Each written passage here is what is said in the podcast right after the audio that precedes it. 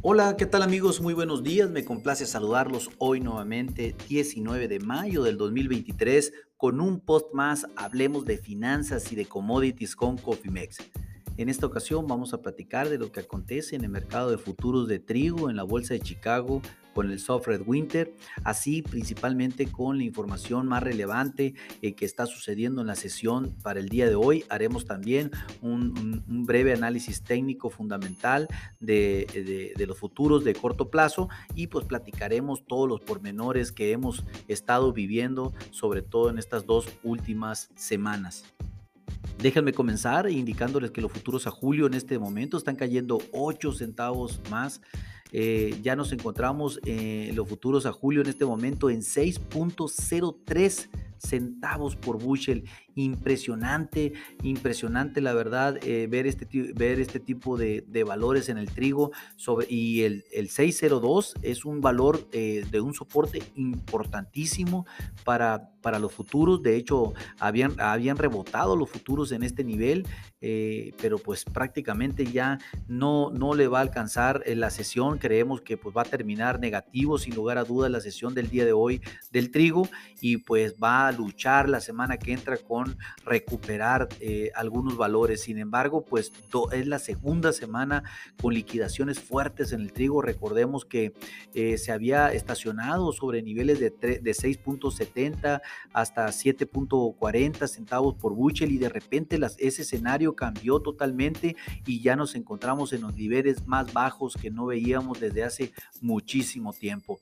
En este momento, pues como ya le comenté, eh, la volatilidad intradía del, del, trigo, pues el alto fue de 6.20 centavos por bushel, ahorita estamos en 6.4, significa que hemos tenido una volatilidad intradía eh, de prácticamente 18 centavos porque el bajo fue de 6.02 centavos por bushel, está a punto de llegar a ese nivel y pues realmente hemos tenido 18 centavos de volatilidad. Recordemos que en soya eh, pues la volatilidad fue eh, prácticamente de 45 centavos por bushel, de 40 a 45 y el maíz también de otros 20 centavos por bushel, de tal manera que una gran volatilidad y sobre todo una gran venta otra vez para cerrar con broche de oro esta semana.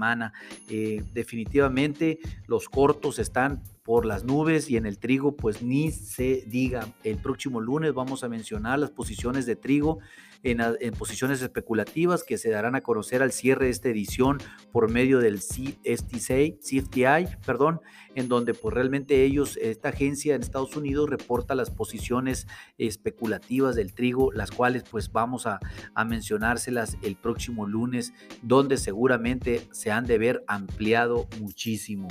En fin, eh, volviendo al tema, pues el trigo se vuelve a vender este, este día. También eh, los futuros del Harred Winter, pues dos, dígitos abajo también, 21 centavos a la, baja. El tour, eh, el tour del Harred Winter tuvo una estimación de producción que es la más baja desde 1996. A pesar de que el NAS y el USDA mostró un aumento del 11% en la superficie plantada en, los estados, pero pues de nada, de nada ha servido que, que, ahorita en el fly around del Harred Winter que están haciendo, de nada ha servido mencionar que van a tener una cosecha mediocre en los Estados Unidos para el trigo de invierno y pues esto ni siquiera ha movido en lo más mínimo las posiciones eh, alcistas en, el trigo, en el tablero el día de hoy. Esperemos, el, este, este tour termina este sábado y domingo. Vamos a ver si el lunes ya con los preliminares de los diagnósticos en general, pues eh, el mercado se, se empieza a poner nervioso después de que efectivamente es posible que la mayoría de la cosecha del trigo de invierno esté perdida. Pues Mm, vamos, o sea, esa sería una, noticia alentadora que podríamos tener la próxima semana para iniciar, debido a que pues eh, de manera general pues hemos, hemos tenido eh, y hemos indicado que, eh, afortunadamente los, los, datos bajistas han llegado no solamente por el ritmo en el progreso de siembra en los Estados Unidos de maíz, trigo y, soya, el trigo, el de primavera, por supuesto, en donde pues se está sembrando eh, a ritmos muy acelerados, muy por encima de los promedios de los últimos cinco años. Eh, tenemos un clima muy favorable, una demanda pues desalentadora, como ya le hemos platicado, por parte de China específicamente, y por si fuera poco para el trigo, se autorizó una extensión de 60 días para el libre tránsito de mercancías por Ucrania y Rusia eh, ante la ONU, lo cual pues también fue de un sesgo muy bajista totalmente, y por si fuera poco, el día de ayer pues eh, se presentó el reporte de exportaciones por parte de Luzda, en donde eh, es un reporte que si bien estuvo dentro de, en la parte baja de las expectativas, pero pues no resulta más que nada un reporte mediocre porque el maíz y en soya fueron mediocres eh, y en trigo pues también lo fue al final del día, o sea, tuvimos un reporte totalmente alcista en donde pues mírenlo ahora que ni siquiera eso ha podido pesar en los futuros de los trigos el día de hoy. En fin, eh, este reporte de exportación mostró 42 mil toneladas de cancelaciones también de trigo, así como lo, ha mostrado en maíz y en soya por parte de China, lo cual pues también deja mucho a pensar qué está sucediendo con el origen y pues esto es lo que está provocando el día de hoy unas ventas extra, impresionantemente grandes. Eso, esto pues básicamente deja... Eh, deja eh, una, una, preocupación muy grande de cumplir con los objetivos semanales de exportaciones de Luzda, lo cual pues eh, tienen la vara muy alta ahorita, no solamente en trigo, sino en maíz y soya para poder recuperar ritmo de venta.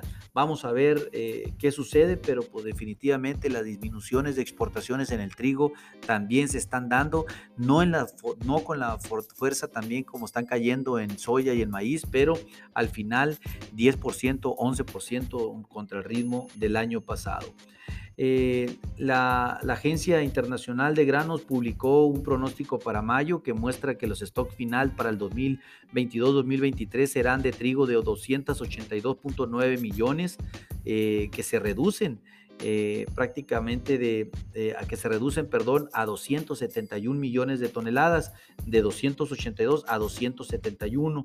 Eh, para, para el ciclo 23-24. Eso pues tampoco le importó al mercado. Si nos están diciendo que el próximo ciclo vamos a tener menos trigo también, pues eso parece que esta reducción de 6 millones de toneladas, pues ni cosquillas les provocó el día de hoy. Todo lo contrario, pues obviamente el trigo jalado también por la gran decaída que está teniendo la soya en este momento, también con la debilidad que presenta el maíz y pues si bajan uno, pues todos para abajo, ¿no? Impresionante, la verdad.